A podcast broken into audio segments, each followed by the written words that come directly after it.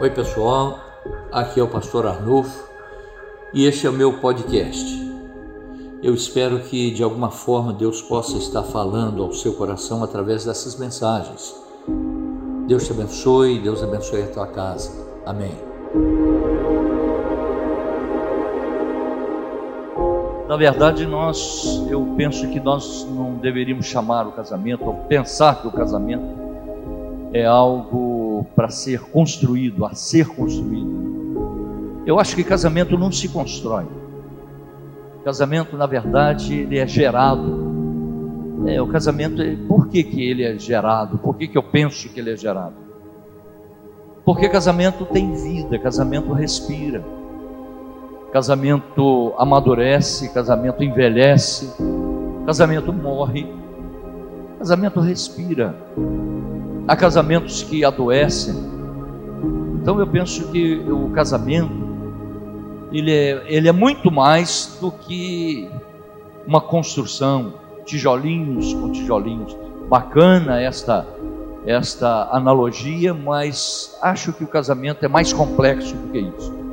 E exatamente por isto que eu penso que casamento nós precisamos olhar para ele e achar e, e, e, pensar que ele é um, é um filho nosso. O casamento precisa ser entendido pelo casal como um filho. Ou seja, não basta eu amar o, a minha esposa e a minha esposa me amar. Nós temos que amar o nosso casamento. Assim também é com os, os filhos, não basta no casamento o, o esposo amar a esposa e vice-versa, é necessário que se ame os filhos. E quando nós começamos a, amar o casamento, nós começamos a prestar mais atenção a ele. Nós começamos a entender que casamento, por ser como um filho, um casamento ele também pode adoecer então, há três coisas que nós precisamos incluir dentro do casamento. Há três coisas que nós precisamos ter o cuidado de incluir dentro do casamento. Primeiro é que o casamento precisa de medicamento. Existem casamentos que vão adoecendo.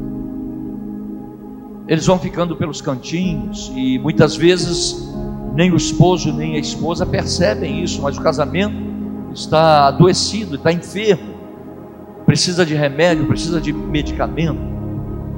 Quando um pai, uma mãe olha para o filho que está num cantinho, está moadinho no canto, ele pensa: esse menino está doente, não é comum isso. E aí ele vai e coloca a mão na testa do filho lá para ver se está com febre, pergunta alguma coisa. Quantos de nós, dentro do casamento, passamos direto sobre isso? Não prestamos atenção ao próprio casamento, aos valores do casamento. Oh, o casamento está ali, a gente está vivendo e a gente não vai percebendo que o casamento vai adoecendo. O casamento precisa de medicamento. Da mesma forma, eu penso que casamento também precisa de alimento. Assim como uma criança uma criança pequena, ela depende do alimento. O pai e a mãe precisam se preocupar com o alimento do, de uma criança pequena. O casamento é a mesma coisa. Se eu não me preocupar com o alimento da, do meu casamento, o casamento ele vai definhando. Ele vai morrendo. Porque casamento precisa ser alimentado. Evidentemente que eu não estou falando do, do arroz e do feijão, mas o casamento ele precisa ser alimentado.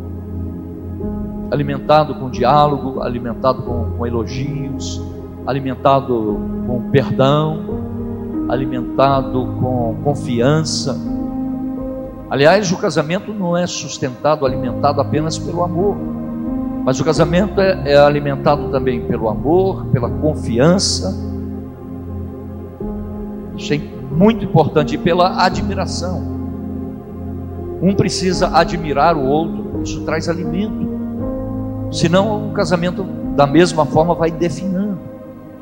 E terceiro, eu penso que o casamento também precisa de instrução. Quantos, quantos casam sem instrução alguma sobre o que é o casamento?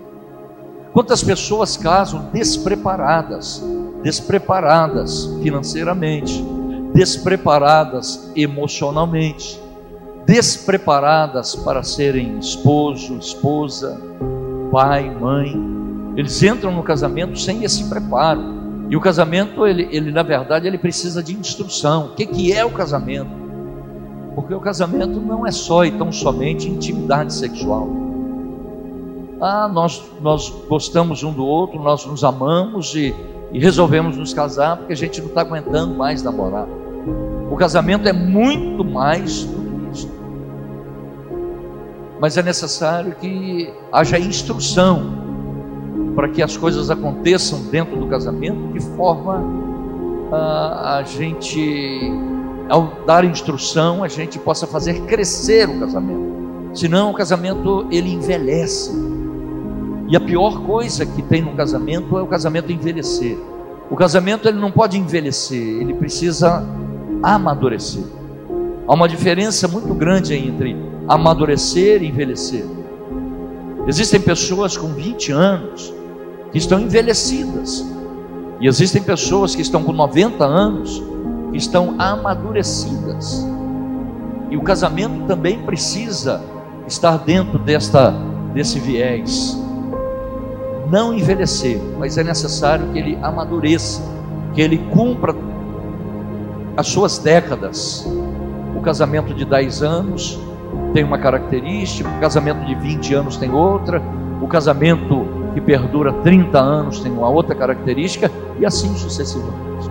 Então, para fechar o assunto, eu penso que nós precisamos pensar no casamento como algo vivo, algo que tem coração, que, que nasce, cresce, ou amadurece ou morre. Que Deus abençoe você. Que nós possamos continuar falando disso em outro dia, em outro momento. Deus abençoe a tua vida. Deus abençoe esta criança que você tem, chamada casamento.